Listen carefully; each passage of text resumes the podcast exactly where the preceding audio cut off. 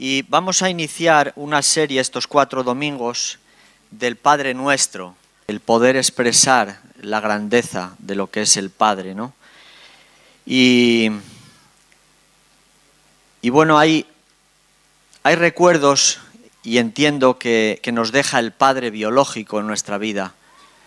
Yo recuerdo cómo, cómo jugaba al ajedrez con mi padre y pasaba tiempos preciosos con él. Recuerdo de 6, 7 años que me hacía el encontradizo en la plaza porque me encantaban las, las máquinas de petacos y él iba a tomar algo, entonces yo me allí como que, ay, qué casualidad. Y entonces ya me metía un duro, entonces, en la máquina y podía jugar a la máquina y jugaba él conmigo. Recuerdo otra vez cuando, cuando estábamos de novios Nuria y yo, que les dimos a conocer a los padres de Nuria, nos fuimos a la Sierra de Salamanca y él se tuvo que cambiar de coche, iba con, con ella y luego dijo, pues ahora vete con, con los chicos, ¿no? Y recuerdo que él dijo, yo con flores al fin del mundo. Son hitos, hitos de nuestro Padre que marcan y marcarán toda nuestra vida. Porque dice un dicho que nunca vas a ser hombre hasta que no te lo diga y te lo confirme tu Padre. De alguna manera que no entendemos, hay un misterio profundo en la paternidad. Y Dios depositó en eso algo tan fuerte que ha unido la humanidad generación tras generación. Y se lo marca muy a fuego ¿no? en, la, en la escritura. Pásalo a tus hijos, no te lo quedes. Y hoy voy a tocar eh, Lucas capítulo 11 versículos del 1 al 4. Pero antes hay un pensador en el siglo IV, Gregorio de Nisa, dice, el cristiano vive en un ambiente pagano y si el pagano ve al cristiano viviendo una vida inmoral, irreligiosa y carente de amor, atribuye la fealdad de esa vida no a la falta del cristiano individual, sino al cristianismo, del que el cristianismo individual es ejemplo y representante. Y yo me atrevería a decir, no honra a Dios. Lucas capítulo 11, versículo del 1 al 4, es el contexto de la oración donde nace el Padre Nuestro. Dice, y aconteció que estando Jesús orando en cierto lugar, cuando terminó, le dijo uno de sus discípulos, Señor, enséñanos a orar, así como Juan enseñó también a sus discípulos. Y él les dijo, cuando oréis, decid, Padre, santificado sea tu nombre, venga tu reino. Danos hoy el pan nuestro de cada día. Y perdónanos nuestros pecados, porque también nosotros perdonamos a todos los que nos deben y no nos metas en tentación. Luego dice, más líbranos del mal. Amén, ¿no? Mateo capítulo 14, 23 dice que él sube al monte a orar solo. Mateo 26, 11, antes de morir se retira para buscar su voluntad. Marcos 1.35 dice que ora de madrugada en un lugar apartado. Lucas 2.46, con 12 años sube al templo a orar. Lucas 4 del 1 al 2 dice, antes de iniciar su ministerio pasó 40 días orando y ayunando. Lucas 4, 16 dice, los sábados iba a la sinagoga a orar. Lucas 5, 16 busca lugares tranquilos para orar. Lucas 6, 12, 13, para elegir a sus discípulos antes pasa tiempo orando. Lucas 9, 18 dice se retira a lugares apartados para orar. Lucas 9, 28 dice que sube a un monte y cuando está orando se transfigura. Juan 11, 41, 42, antes de resucitar a Lázaro, ora al Padre. Juan 17, 1, ya previo a la muerte, dice Jesús tiene una oración larga y profunda con el Padre. Etcétera, etcétera, etcétera. ¿Por qué no pidieron ellos que les enseñase a andar sobre el mar? ¿O que les enseñase a detener el viento? ¿O a tener la autoridad que él tenía? No, me sorprende que él dijo, enséñanos a orar. Y yo me imagino vez tras vez, día tras día, después de tanta fatiga que tiene en el ministerio, se sorprenden porque dice, ¿dónde está Jesús? Estará orando. ¿Sabéis cuándo va a venir? No lo sé. A lo mejor esta noche se la pasa orando. ¿Alguien sabe dónde está Jesús? Tan pronto no ha, desayunado. Estará orando. Y ellos continuamente lo veían. Ellos querían imitar al que tantas y tantas veces vieron oran, orando. Creo que percibieron que su poder y su fuerza venía de un contacto tan profundo y tan directo con el Padre. Antiguamente la plegaria era frecuente usarla como un alarde de piedad. Se valoraba la elocuencia, la larga duración de ella, porque parece que así se entendía que eran mejor escuchados. Y sin embargo Cristo con esta oración responde muy breve y muy sencillo. Ante la retórica, sencillez. Y mientras que ellos querían ser vistos de cómo oraban, Jesús en Mateo 6:6 nos dice, y cuando ores, entra en tu aposento, cierra la puerta, ora a tu Padre, y Él que está en lo secreto, te verá y te recompensará.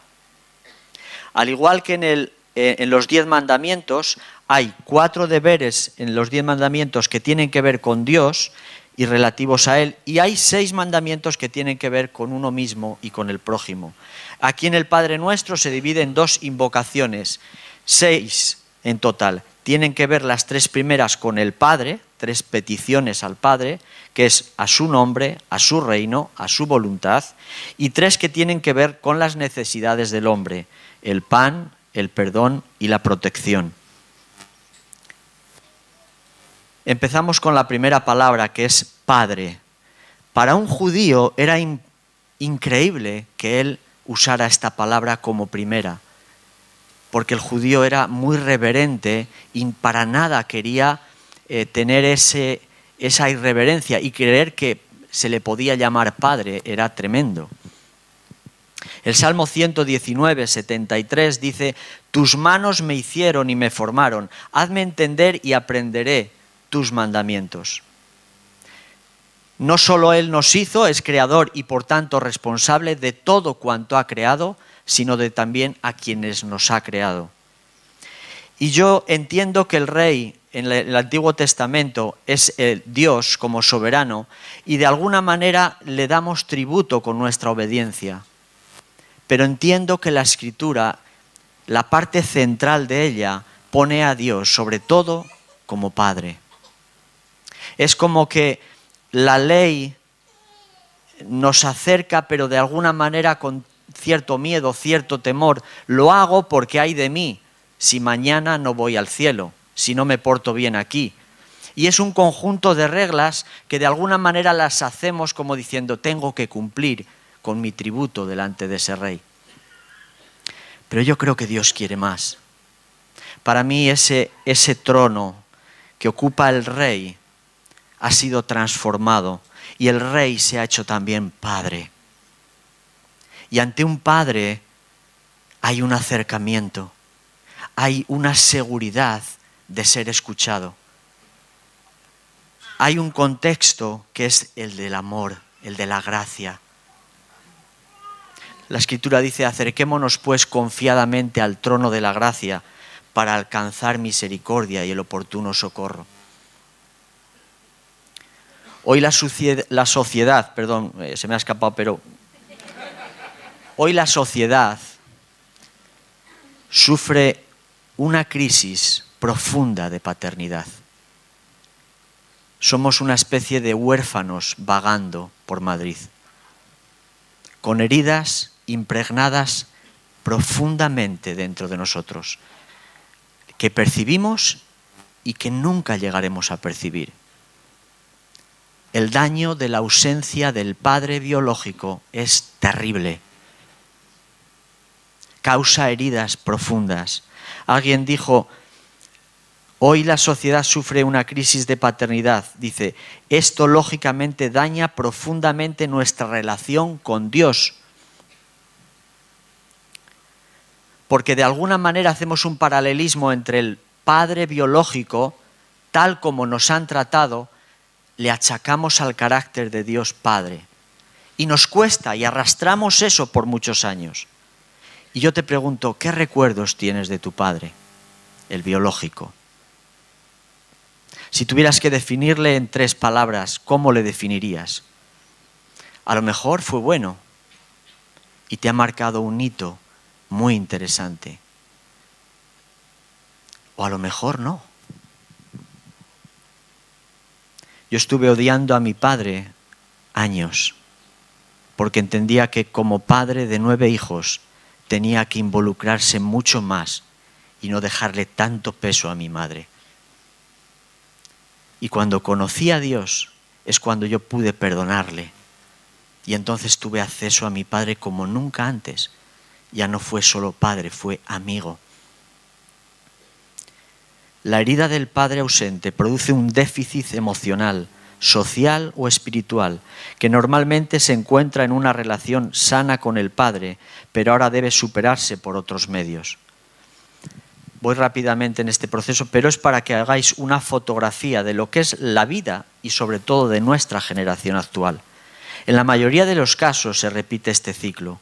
Empezamos la vida sin Dios, por tanto nuestra naturaleza se hace egoísta. Al no haber modelo paterno, hay dolor. Como joven construye su masculinidad con un hueco en el corazón, al que se intenta tapar cegado por la rabia, el dolor, la soledad. Como hombre intenta adormecer, aliviar ese dolor, intentando sustituirlo por una realidad en la que no está a gusto y de la que quiere huir. Trabajo, pornografía, sexo, adicciones. Se ve impulsado por fuerzas ilícitas. Quiere demostrar a su padre que es el mejor, que fue mejor que él o que soy mejor que él pero termina endurecido, endureciendo su corazón, haciéndose lobo estepario, hombre iceber, hombre máscara, vagabundo espiritual. Un padre profesor de universidad se dio cuenta que cuando murió su hijo drogadicto, empezó a pensar, ¿qué ha ocurrido aquí? ¿Qué responsabilidad me, une a él como padre? Y él llegó a expresar, dice, no estuve allí cuando comenzó a cerrarse en sí mismo, para poder detectar su hundimiento en aquel reino inimaginable de fantasía y soledad. Deuteronomio capítulo 6, versículos 6, 7 dice, y estas palabras que yo te mando hoy estarán sobre tu corazón y diligentemente las enseñarás a tus hijos y hablarás de ellas cuando te sientas en tu casa y cuando andes por el camino y cuando te acuestes y cuando te levantes. Siguiente. Bueno, no, nos paramos ahí, perdón. Es hasta el 7. La idea que da aquí el versículo es siempre. Un padre no puede desaparecer de lo que es su responsabilidad. Nunca no es cuando mm, se casa, pues ya... No, tu responsabilidad está siempre. Como decía antes, Él enlaza generaciones a través de ti. Y si tú no eres un modelo de Él, el hijo aprenderá otros modelos fuera de la casa. ¿Qué necesitan nuestros hijos? padres buenos que caminen en el temor de Dios y pasen su legado. Un paso del legado adquirido, donado por Él, por gracia, no porque tú fueras mejor, por gracia. ¿Qué es ser buen padre? El que pasa tiempo con sus hijos, está oído a a la necesidad del hijo o de la hija, lucha para proveer los recursos que necesita, le da dirección, Proverbios 22.6 dice, instruye al niño en su camino y aun cuando fuera viejo no se apartará de él. Pone convicciones con su ejemplo, no con sus palabras. Tu hijo o tu hija hará lo que te vea hacer. representará tu carácter, no tu verborrea, no tus dichos. Tenemos un Padre maravilloso. Cuando Jesús va a ser bautizado, dice Mateo 17, 25, este es mi Hijo amado. Y dijo, sí, y cuando él llegó a casa, Jesús le anticipó diciendo, no, me he confundido. Es, la escritura dice, este es mi Hijo amado en el cual me he complacido a él oír. Tres partes importantes que todo padre tiene que tener. Porque dice, Jesús es aceptado, es sostenido, este es mi Hijo amado, acepto, sostenimiento. Esto le da a él valía, identidad de ser hijo, amado, y pone en él un propósito establecido por el Padre y va a ser el cumplimiento de la misión de Cristo que va a ser por ti, por mí.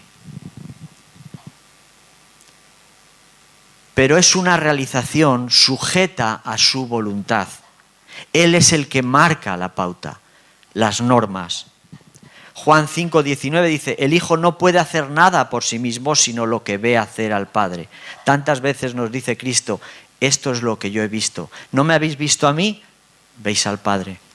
Voy a pedir a Hitor, porque estoy con el reloj a medias, cuando queden 10 minutos me avisas. Que yo soy una persona en transformación de predicar en 45 minutos a 33. Entonces, tres cosas vitales que todo padre de esta iglesia y de Madrid y de el mundo mundial debe decir a sus hijos. Te quiero, ¿Cuántas veces a, la antigua usanza jamás nos dijeron te quiero?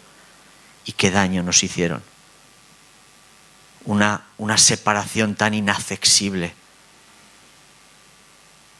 Te quiero.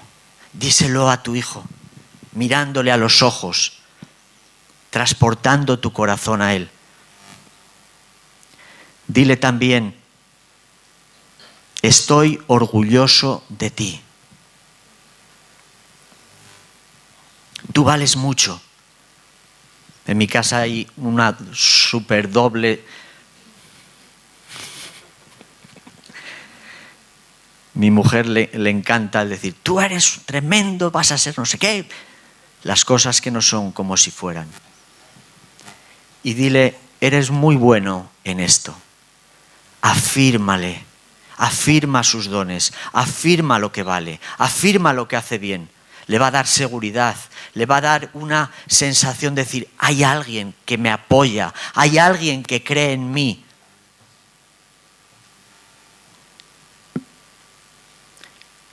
Acércate al Padre y dile, te necesito.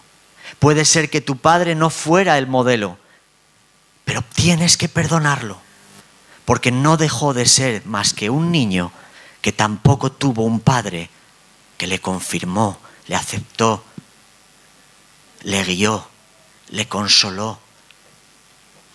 Los espacios que hemos llenado con fantasías como sustitutos de la realidad que debía vivir conforme a como el Padre quiere, deben ser puestos en orden.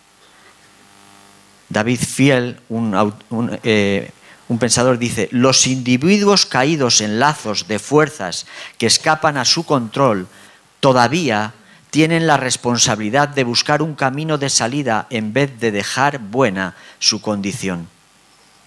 El hijo pródigo llegó un momento donde se dio cuenta que ya no podía más. Y él pensó, dice, voy a ir a mi padre y le voy a decir que al menos me conceda el estar como un jornalero cualquiera. Pero ¿Cuál fue la sorpresa? Que regresó y cómo le trató. Le lavó, le calzó, le puso vestido, le abrazó, lo aceptó. Cayó su boca para que no empezara y es que he hecho mal. Y no le interesa. Le interesa abrazarlo. te doy una buena, buenísima noticia. Hay una casa que te está esperando. Yo no sé cuándo saliste de la casa del Padre, pero hay una casa que sigue esperándote. La puerta sigue abierta. Es la casa justa a tu medida, donde tiene las condiciones del cielo y no de la tierra. Pero aparte de la casa, hay un padre que ha salido fuera de la puerta y está mirando. ¿Será hoy cuando vuelva mi hijo y pueda abrazarlo? ¿Será hoy cuando se dé cuenta que solo no puede hacer nada? Padre nuestro, ahora ya me enrollo menos, pero el Padre es que es mi debilidad. Nuestro no es de carácter exclusivo. Cuando decimos Padre nuestro no es el, Padre mío. Es de carácter eh, de una dimensión de comunidad. Tiene, tiene esa dimensión de familia. Por eso no puedo ir a Padre solamente con mi pequeña mentalidad de oración. Dame, dame, dame. Por mí, por mí, por mí, bueno, también por mi mujer y por mi hijo y por mi madre, que también me cae bien, y por mis hermanos, pero ya de ahí, no. Padre nuestro, Padre universal, Padre que ama profundamente la iglesia, Padre que ama profundamente a lo que ha creado, a quien ha creado, criatura suya a un pastor le llegaron diciendo, pastor, yo me aburro, pasado cinco minutos yo ya no sé qué orar. Y el pastor, yo creo que internamente dijo,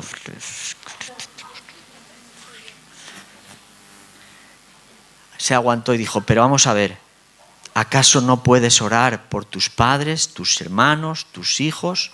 ¿Acaso no puedes orar por, por tu familia? ¿Acaso no puedes orar por tu iglesia, tu pastor, tus líderes? ¿Acaso no puedes orar cuando vas a la iglesia cada día y te presenta alguien y ves que está en necesidad? ¿Acaso no puedes orar por los enfermos? ¿Acaso no puedes orar por tu trabajo, por tu jefe, que te cae tan bien? ¿Acaso no puedes orar por tus compañeros? ¿Acaso no puedes orar por los gobernantes? ¿Acaso no puedes orar por los cristianos perseguidos? ¿Acaso no puedes orar y ser por fin un mediador mío? Porque la clave es Él. Es que es nuestro. La clave es la comunidad. Por eso me gozo y me alegro cuando viene el hijo pródigo y yo como la persona que he estado ahí, wow, me gozo. Me gozo. Cuando sana mi hermano, se goza mi hermano, avanza mi hermano, a lo mejor más que yo, gloria a Dios. ¿Por qué no si somos un equipo? Cuando oro en el Espíritu, recibo su perspectiva, recibo su convicción, recibo su amor, el anhelo que tiene por el otro. Me gozo de él, lo hago mío y dejo de ser un individuo solitario, un pollo común, como yo digo a los de mi trabajo. Padre nuestro que estás en los cielos, en una sociedad que tiende a despersonalizarnos, a volvernos números. Él es el creador y yo soy su criatura. Él está en el trono y yo me tengo que arrodillar. Él está en lo alto y yo estoy en lo pequeño, en lo bajo. Él es perfecto, es puro, maravilloso. Su nombre es sobre todo nombre. Él ocupa un trono, un dominio. Es como si yo, pensaba, comparándolo, yo, vale, yo tengo una casa y todavía no es mía, es casi alguna parte del banco. Él, él tiene el universo. Yo apenas sobresalgo, me conocen más o menos los que están a mi lado y poco más. A Él le han conocido de generación en generación. A Él se arrodillarán los miles y millones y millones en el cielo en Él se postrarán todos y dirán, este es digno, digno, digno, digno. Él es el santo, santo, santo. Adonai, Señor, el Sadai, Dios Todopoderoso, Elohim, naturaleza, el trino de Dios, el Roy, el Dios que ve, el Olán, Dios eterno, Yahvé Jiré, el Señor provee, Yahvé Rafa, el Señor que sana, Yahvé Nisi, nuestro estandarte, Yahvé Macadés, el Señor que santifica, Yahvé Salón, el Señor nuestra paz, Yahvé Elohim, Dios es el Señor, Yahvé Chiquenu, Jehová nuestra justicia. Yo debo reconocer mi necesidad, yo debo reconocer mi posición, Él está en lo alto y yo no lo puedo bajar. Y esta sociedad intenta bajarle. Y yo me subo a su trono. Y entonces yo soy un Dios. Y me trato con Él de igual a igual. Y se le blasfema. Y se le ningunea. Y se le ridiculiza. Pero tú y yo no podemos hacerlo. Debemos exaltarlo, exaltarlo con nuestra vida, con toda nuestra pasión, con todo nuestro corazón santificado sea tu nombre. Él es santo desde toda la eternidad. No necesita santificarse, eso va para nosotros. Santificar, el verbo en griego es agiezai, y es, da la idea de convertir un objeto que es común en un objeto sagrado. Es un reconocer como santo algo que es diferente y superior a todo lo ordinario la palabra perfecto, santo, no implica perfección sin pecado, sino un corazón dedicado y entregado que se lanza a vivir a la vocación con la que fue llamado por Él. Él te anhela celosamente. El escultor, el poderoso escultor, el Espíritu Santo, quiere sacar de ti el Miguel Ángel que hay en ti. El Cristo, el Cristo para que te des a otros en esa medida. Ser santos porque yo soy santo. Nadie, dice la escritura, verá al Señor sin mi santidad. Pero yo no puedo construirla, yo no puedo fabricarla. Él la trabajó por mí. Jesús y con su obra me hace santo. Y eso es apartarme, eso es consagrarme para su obra. No podemos usar el vaso para gloria y para deshonra, para ir a la casa del Padre y para ir a la casa mundana o profana. Tú le perteneces, eres hijo de Dios. Y ya voy terminando, creo que me quedan cinco minutos, vale. Hay algo en esta Navidad que yo estaba pensando. María tiene 14, 16 años y se le aparece el ángel y, yo entiendo que el escritor lo tiene que reflejar más o menos, pero yo entiendo que si a María el ángel la está hablando de lo que va a suceder en ella, se lo explica para que lo entienda. Y automáticamente yo pensé, es como si el ángel le dijera, María, vas a entrar en una vida totalmente diferente tu fama va a caer por los suelos. En tu pueblo te van a llamar prostituta. Vas a ser calumniada. Todos tus amigos, los que en teoría parecían amigos, te dejarán. ¿Qué le responde María? Hágase en mí tu voluntad.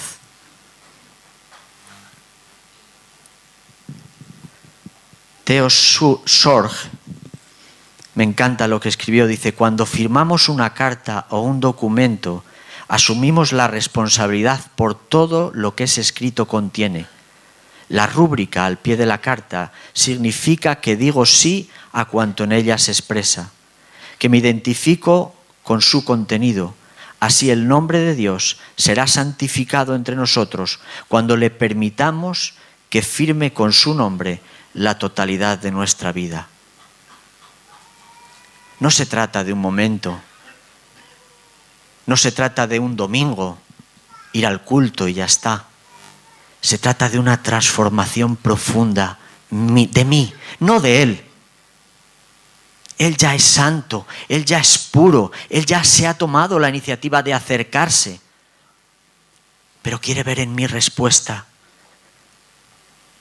Yo no puedo vivir una vida santa ni excelente, pero Él lo capacita a través del Espíritu Santo. Y es mi contacto con el Espíritu Santo el que me va a poder llevar una vida tal como Él quiere.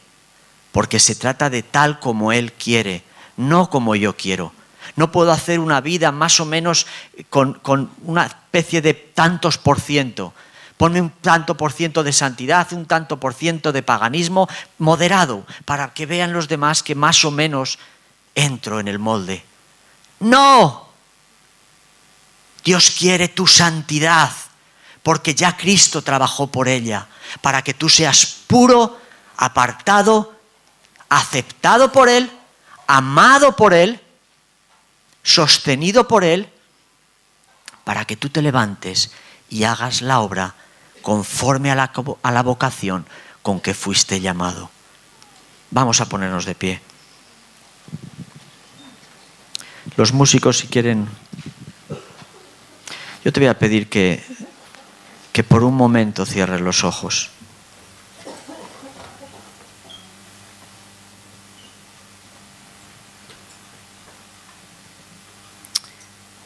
Yo sé que hay algunos aquí que, que no recibieron el modelo adecuado en su padre. Tuvo fallos pero no tuvo la gracia para poder entender lo que te tenía que dar. Él seguramente quería, pero no podía. Luchó, pero no pudo. Pero no, no te desgastes. No odies más. Hoy te invito a perdonarle viva o haya muerto. Tú tienes que decirle, Dios, te doy gracias por el Padre que pusiste en mi vida.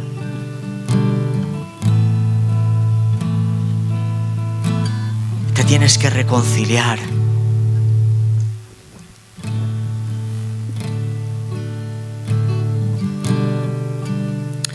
Señor, tantas veces no aceptamos como eres, siendo tú tan bueno. Tú dices en tu palabra, si vosotros siendo malos sabéis dar buenas cosas a vuestros hijos, cuánto más yo las daré al que me lo pida.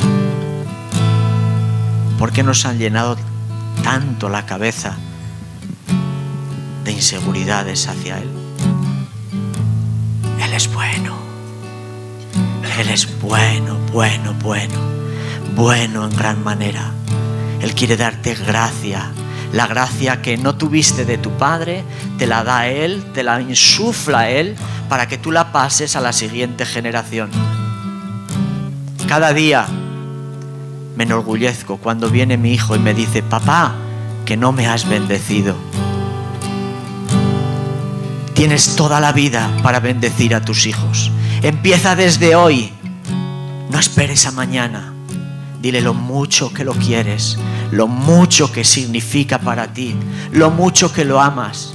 Háblale de un Padre celestial que profundamente te ama, celosamente te anhela, te está esperando en la casa. Tanto tiempo como tú te fuiste, Él ha esperado en la puerta, mirando a ver cuándo vuelves y te abraza, y te abraza.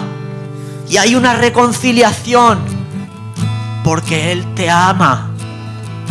¿No te lo mostró dando a lo que más amaba, a su hijo unigénito? No le dice a Abraham, dame tres veces, se lo dice, dame a tu hijo, tu único. Es un paralelismo de lo que él sufrió. La diferencia es que Abraham le detuvo el brazo y él no lo pudo detener. Lo tuvo que pagar por ti y por mí. ¿Valdrá esa reconciliación tan poco? para que yo me siga tomando la vida como me la tomo? ¿Qué más da? Ya cambiaré mañana. Es hoy, hoy cuando necesitas volverle y abrazarle. Empezamos el ayuno y me gustaría, si quieres salir, sal, o ahí en tu sitio, arrodillarte o sentarte. Pero vamos a hacer un pacto de que en estas dos semanas yo quiero acercarme al Padre y tener una profundidad que hasta ahora no he tenido. Mentira, mentira metida aquí, que no se puede vivir en el Espíritu, claro que se puede, claro que se puede. Vivir de otra manera, vivir de otra manera que haya una diferencia y que venga alguien diciendo, ¿qué tienes? Yo quiero eso. No seguir siendo modelos falsos. Amén.